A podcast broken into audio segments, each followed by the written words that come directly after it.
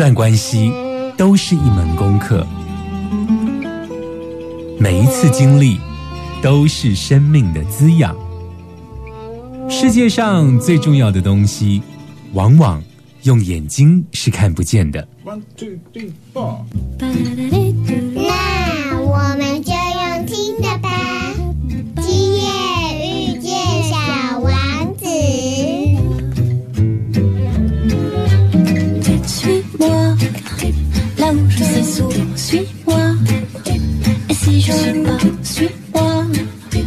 Là où je suis beau. Suis-moi, on y est presque, suis-moi. Là où rien ne presse, suis-moi. Et voilà que nous y voilà. Da-da-di-dou-dou.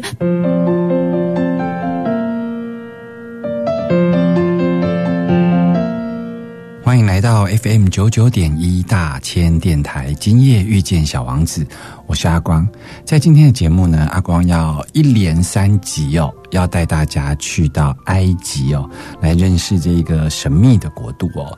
很多人对埃及的理解，可能都是从包括就是神鬼传奇啦，或者是说在地理课本里头的金字塔哦。但阿光想要先从文化面向来跟大家聊一聊哦。其实埃及呢，整个人口里头有百分之九十五是穆斯林哦，就是我们以前还没证明之前，更加称为回教，有没有？所以阿光在一开始想要跟大家聊一聊穆斯林的文化，因为我觉得了解人家的文化，才会能够真正了解这个国家哦。尤其啊，在这一种西方啊、欧美啊。包括这种好莱坞电影啊，经常把他们好像跟恐怖主义啊，或者是说坏分子啊来做连结哦，以至于我们台湾哦，在国际社会的视野上面哦，都会有刻板印象哦。那其实，在台湾有非常多的穆斯林哦，包括印尼的移工来到台湾，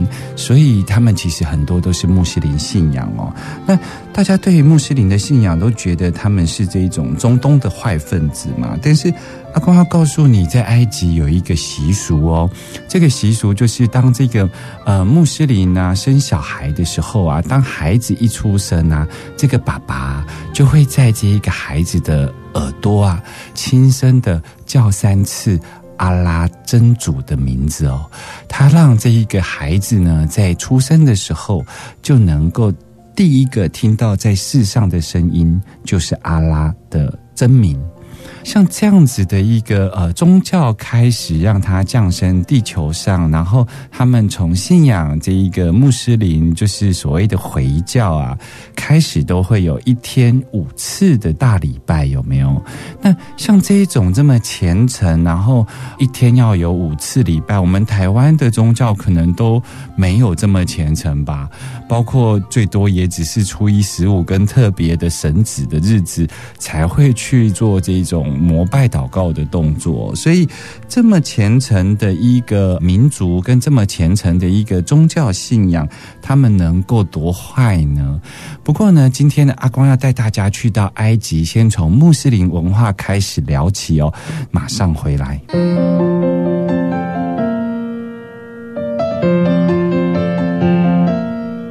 欢迎回来 FM 九九点一大千电台，今夜遇见小王子，我是阿光。在今天的节目，阿光要带大家来畅游埃及哦，而且我们一连三集都要来谈谈埃及这个神秘的国度哦。可是，在这个进入真正的埃及旅游之前呢，阿光想跟大家聊一聊穆斯林哦。这个穆斯林文化主要是因为埃及有百分之九十五的人是信仰阿拉真主的哦。我们在台湾其实，尤其像台中，其实也有机会接触到穆斯林哦。因为像在中部地区，在台中的这个大墩南路，其实我们也有清真寺，对不对？那其实阿光想要跟大家聊的是说，这个清真寺以前也给人家比较保守、封闭，然后比较无法亲近的这种面相呢。现在在新任的会长马会长的这个带领之下哦，大墩南路的清真寺现在其实在往 Costco 的这这个方向哦。如果有机会啊，你周末的时候啊，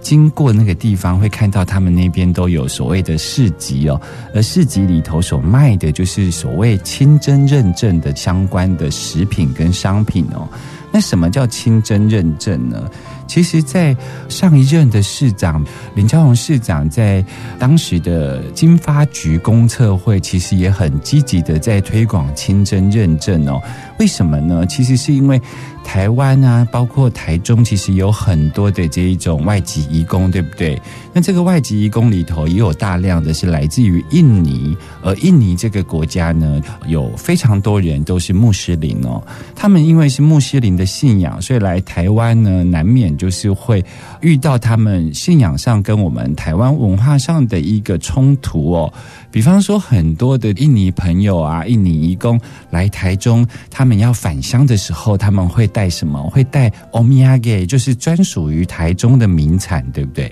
那台中的名产，大家都会想到太阳饼。可是有很多的太阳饼里头，为了让它的香气更浓，所以都会里头放猪油。所以有很多的这一种穆斯林朋友在一开始可能不了解，所以他们带了台中的特产太阳饼回到他们的印。你然后分享给亲朋好友，很有可能他们就会犯戒哦。但这种犯戒的事情呢，就是屡见不鲜。所以在当时的林家龙市长他所主政下的这个经发局啊的公测会哦，工商测进会，在当时就举办了非常多场的清真认证的讲习跟说明会哦。那什么是清真认证呢？很多人可能会觉得说，清真认证可能就是穆斯林不吃猪肉。但是呢，其实穆斯林的清真认证，他们在饮食上面的要求啊，其实是超乎我们的想象哦。其实，在清真认证的部分，其中有一个呢是宰杀的过程哦，就是他们在宰杀动物的过程，必须要奉真主之名哦，来奉送一些可兰经哦。这种哦，有一点像我们在宰杀的过程中啊，然后我们可能念大悲咒超度他的那种意思啦，哈，其实。这个背后里头有一个非常重要的宗教观点哦，就是说。记得阿光在不丹那一集有跟大家聊到，就是不丹人跟这个牦牛的关系有没有？这牦牛呢，全身上下呢都可以供养不丹人哦，所以不丹人其实是把牦牛当做他的伙伴动物哦，所以他们其实是会对于牦牛的一生呐，全身上下都能够提供不丹来，包括它的排泄物可以做燃料，然后它的牛奶、它的毛皮都可以来供养人类哦，所以他们。他们有一个，就是说，我们共荣共存，然后我们要感谢动物、植物能够提供这一种能量循环的概念，让我们能够在吃尽它们之后呢，能够更有力气来做服务社会的事情。不晓得听众朋友还记不记得布袋那一集哦？其实呢，穆斯林的这个清真认证里头就是有这样子的概念，他们在宰杀动物的时候，其实是代表着对动物的纯净跟恭。敬哦，所以他们会念这一个以奉真主之名啊来念古兰经哦，而且哦他们在杀害动物的时候啊，他们为了让动物不要恐惧，有时候比方说杀害牛只的时候啊，宰杀的过程他会把他们的眼睛蒙起来，还有在宰杀的过程中呢，其实是不能让他们的同伴看到。因为他们觉得，在宰杀过程中，如果让其他的牛只感觉到恐惧的话，其实都是一个不好的行为。所以他们的清真认证是做到这种程度哦。还有，他们就是要求，如果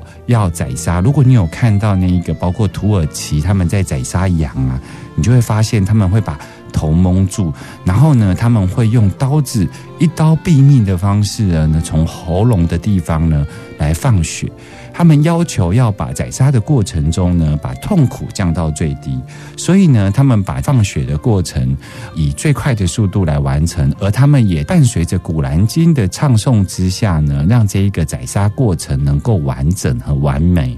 那他们因为放血，所以他们也不吃血，因为他们觉得用血来洗涤人类的污秽哦，所以他们认为这个血呢，其实也是不好不洁的东西。所以在台湾可能会吃猪血糕，或者是吃鸭血，在穆斯林里头他们是不吃这些东西哦。其实清真认证还有非常非常多超乎我们想象，不是说只有不吃猪肉哦。所以阿光在下一节的节目中，想要跟大家聊聊更多的清真认证哦。马上回来。我是郁可唯，我在 Super 九九点一大千电台。他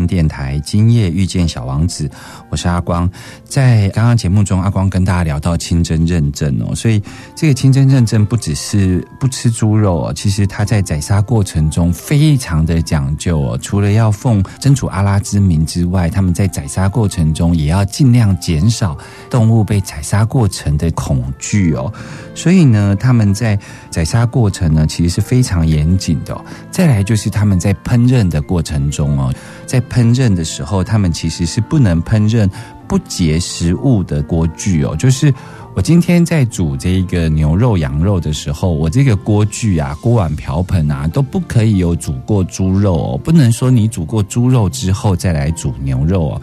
所以，一个清真认证的餐厅啊，或者清真认证的饭店啊，他们对于饮食上煮出来的东西，同样是煮给一般人吃的。比方说红酒炖牛肉，但如果它是有一个清真认证的专区啊的这些餐厅啊，他们就是在锅具上面。一样是这一道菜，但是他们必须要有独立的锅具哦来做烹饪的动作。所以你看哦，他们从宰杀，然后到烹饪啊，一直到动物的选择啊，其实都有他们一套的卫生，然后跟生命观平等啊、感恩的概念啊在里头哦。所以清真认证后来就变成一个对阿公来讲，它有一点像是一个高标准哦，它的标准已经不是一个好像单纯觉得说。不吃猪肉，他们宗教上认为不洁的食物哦，而是它在整个动物变成食品、变成食物的这个过程中，他们的要求变得非常严谨。所以呢，这个清真认证已经从食物呢扩展到日常生活用品了，包括呢我们一般女性在用的化妆品啊，或者是保养品哦。所以为什么会扩张到保养品呢？是因为我们知道，在很多的国家在讨论保养品的制作过程的时候，会要求一件事情，就是它会标示是否有做动物实验啊。比方说，女生很喜欢用的眼霜啊，它因为它很接近这个敏感的器官，就是眼睛，所以你知道我们的眼霜啊，如果它是经过了动物实验，它其实都是点在那个小白兔的眼睛上面哦，因为小白兔它不是红眼睛吗？其实也不是因为它多吃了红萝卜，所以它眼睛是红的，而是它身上是白色的皮毛，所以当它在相对的反应之下，它的眼睛是红色的，然后它眼睛布满着微血管哦。那这个微血管呢，就很容易吸收这一些相关的眼霜啊、眼胶啊这些产品。那当然还包括靠近眼睛的化妆品，像是睫毛膏啦，像是眼影线啊这些东西。所以其实一直到我们呃人类可以用到这一些化妆品的时候，其实已经牺牲掉很多眼睛溃烂的小白兔，你知道吗？所以呢，有一些比较有良心品牌的化妆品业者，他们其实是都会标榜我们没有做所谓的动物试验哦，也就是我的化妆品并没有造成任何一个动物的痛苦，所以用同样的标准啊，就是在清正认证上面的保养品跟化妆品也同步都会有这样子的要求哦，就是因为有这样子清真认证的价值在背后，以及对于生命的关怀在背后哦，所以所谓的清真认证已经变成不是只有穆斯林的教徒们呢会去遵守的。其实现在很多比较进步的这个女性朋友，或者比较进步的一些人呢、都开始会选用所谓清真认证的食品跟化妆品哦。而在全世界呢的这个穆斯林呢，有高达十六亿的人口哦，所以呢，台湾也有很多脑筋动得快的这些商人啊，知道这是一个处女开发的新蓝海哦，所以呢，都开始在自己的食品啊、商品上面开始呢送去做清真认证。那如果呢，你要更清楚什么是清真认证的食品，其实就像阿光在节目的一开头所说的，其实，在中部地区你可以跑一趟南屯的大墩南路的清真寺哦，因为中部的教区就是以这个清真寺为主，他们在周末的时候都有所谓的市集哦，他们卖的东西就是清真认证的相关商品哦。我们马上回来。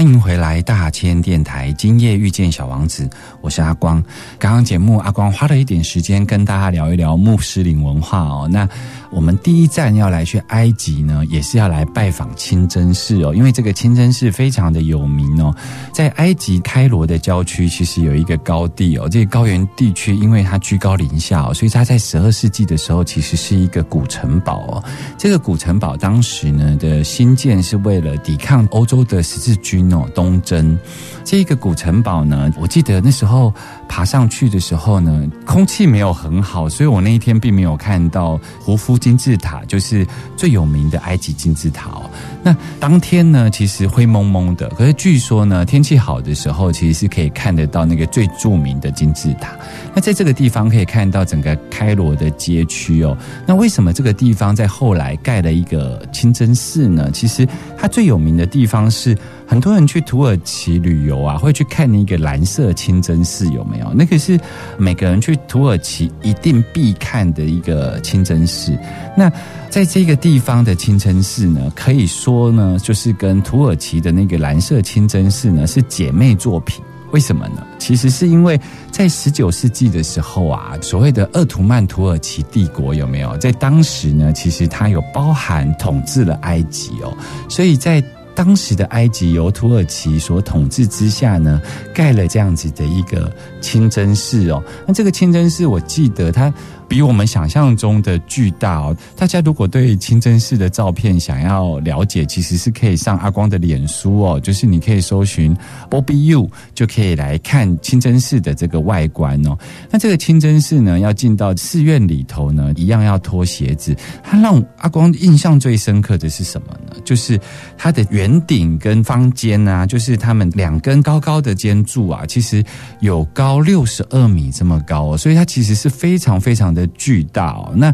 进到这一个圆顶穹苍里头呢，我记得它跟其他的清真寺不太一样的地方是，它有非常多的灯泡，然后它悬挂在清真寺的圆顶哦。那我觉得它有一点像是那一种银河系、太阳系的那一种排列方式哦，所以进到里头有一种进到小宇宙的那种感觉哦。那到底是什么样的人呢，会来新建这样子的一个清真寺呢？就像阿光刚刚在讲的，这个清真寺的名字叫做穆罕默德阿里哦。那穆罕默德阿里听起来就是一个呃人名嘛？那这个人是谁呢？他其实是一个土耳其人哦。为什么土耳其人在埃及呢会成为埃及人的现代化之父呢？其实，在当时呢，这一个穆罕默德阿里其实是驻扎在埃及的总督，也就是土耳其驻扎在埃及的总督哦。他那个时候呢，因为要对抗法国。国的这个拿破仑的入侵啊，所以他们在当时候其实是有。好几场战争在那里发生哦。那这个穆罕默德阿里呢，他其实是战功彪炳吧，就是他们力抗了法国的拿破仑哦。所以在打了好几场战争之后呢，这个穆罕默德阿里他就在思考，我们不能单靠现在这一种劳力密集的战争方式呢，想要抵御外侮。所以呢，他们就开始在埃及的所谓的上埃及地区，就是比较农村的地区呢，进行了征兵制，而且他们是对于农民啊来征兵哦。那他不只是对于农民来征兵，他当时还建造了非常多的海军的船舰哦，并且呢，他觉得这个国家要兴盛，应该要有所谓的经济作物。所以我们现在认知到的所谓的埃及棉花有没有？就是当时呢，由这个穆罕默德阿里呢从英国引进进来的经济作物哦。那他这种大兴土木啊，进行造船厂啊，然后他认为要反守为攻啊，所以。他们认为应该要盖船舰哦，你想想看，在沙漠地区要盖船，就是代表他有要往外扩张、侵略的这一种企图哦。所以他认为他不能一直在陆地上以陆军的方式守着法国军队的这个入侵哦。所以他盖这个造船厂，还有就是他认为整个埃及啊，整个。国家内的人呐，其实应该要接受现代化的教育哦。所以，这个穆罕默德阿里呢，就是被称为整个埃及的历史上，把它称为现代化之父哦。不是国父哦，因为他是土耳其人，但是他却带动了埃及的整个现代化哦。那这么重要的一个土耳其人在埃及，在他死后啊，其实他把自己埋葬在清真寺里头，但是这一个动作呢，其实是违反了真正穆斯林的宗教信仰，所以这一个穆罕默德阿里清真寺呢。就没有成为礼拜之用哦，因为它就变成了不是一个符合风土民情的习惯哦。因为穆罕默德阿里他的遗体呢，在清真寺的旁边哦下葬，所以现在这一个清真寺呢，作为纯粹观光之用。如果有机会去埃及，阿光真的强烈建议可以去看看这一个清真寺哦。我们马上回来。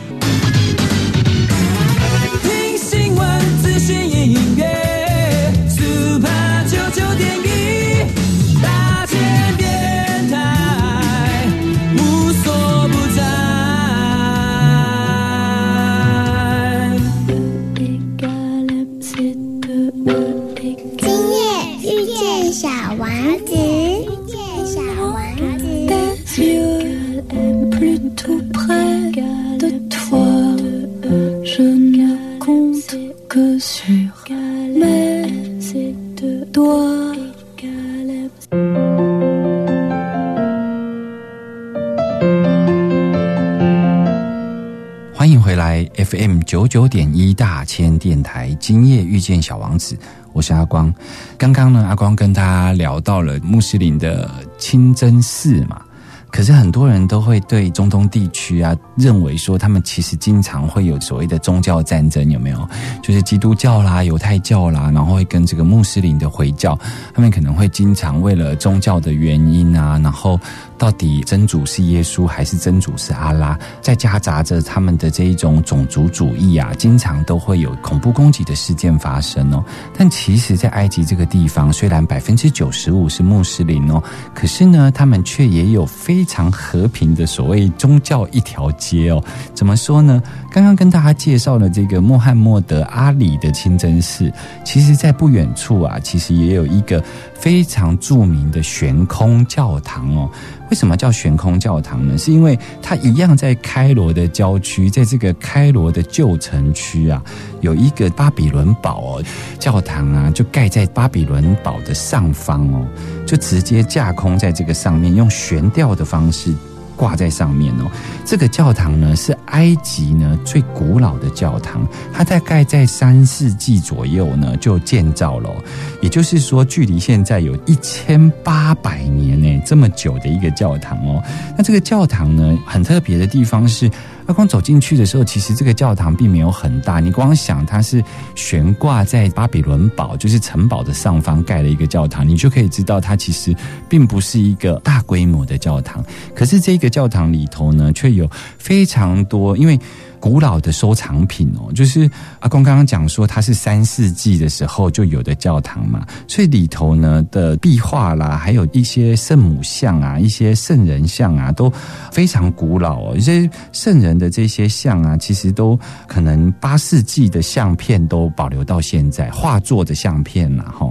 那这个教堂走进去的时候，在他们的圣坛呐，其实你会看到了十三支的这个石柱哦。那这个圣坛下方放了十三支的石柱呢，其实是代表就是圣徒十二个，然后跟耶稣。也就是一加十二，可是这十十二根柱子呢，却是全部都是用白色大理石哦来雕刻哦。可是其中有一个却是用黑色的玄武岩哦，这代表什么呢？它代表的就是犹大后来出卖了耶稣嘛，所以。耶稣与十二个门徒呢？十二个门徒里头有一根柱子呢，是用黑色的玄武岩来代表，是不是很有意思呢？那其实，在这个悬空教堂里头，还有另外一个非常经典，为什么觉得一定要去走走的原因，是因为在它的那个地下室啊，其实是有一个，我记得阿光是钻到地下室之后啊，那个地方有一个，当时就是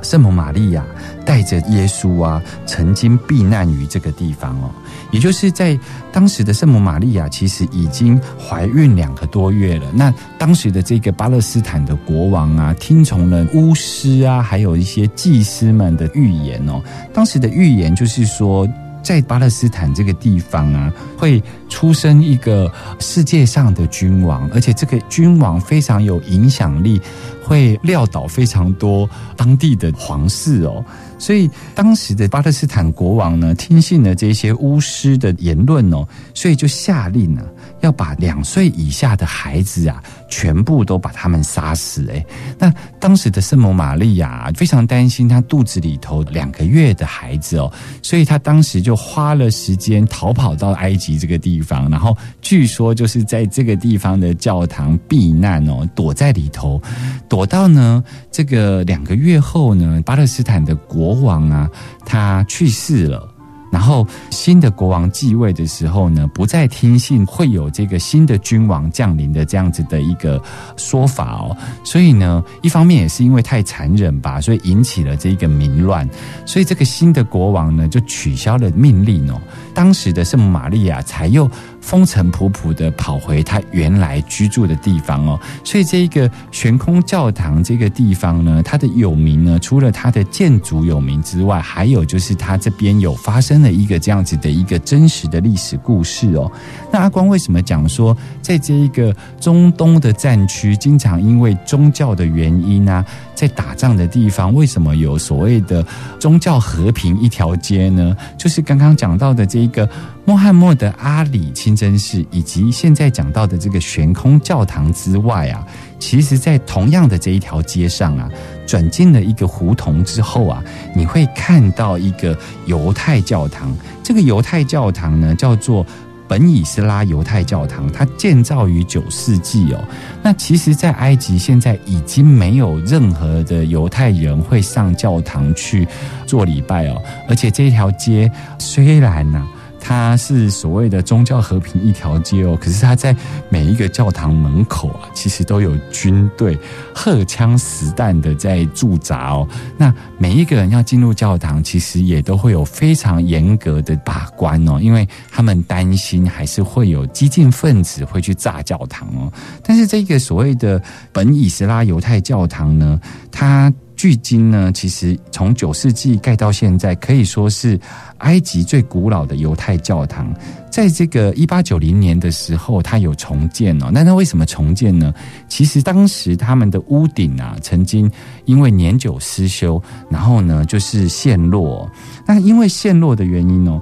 他发现了这个上万件的这一个手稿，而这些手稿呢，都是用希伯来文所记录下来哦。我们知道，在当时希伯来文是非常重要的地方语言哦。那在当时呢，其实发现的手稿里头，包括呢一般人的书信，还有一些证书，还有账本哦，这种生活上的文字都被记录下来。更重要、更重要的是，他还发现了圣经里头的创世纪的手写稿哦。所以，这一个本以斯拉犹太教堂啊，后来所发现的这些手稿呢，因为我们都知道，埃及其实是有被英国统治，所以这些手稿呢，都被送到了剑桥大学哦来收藏。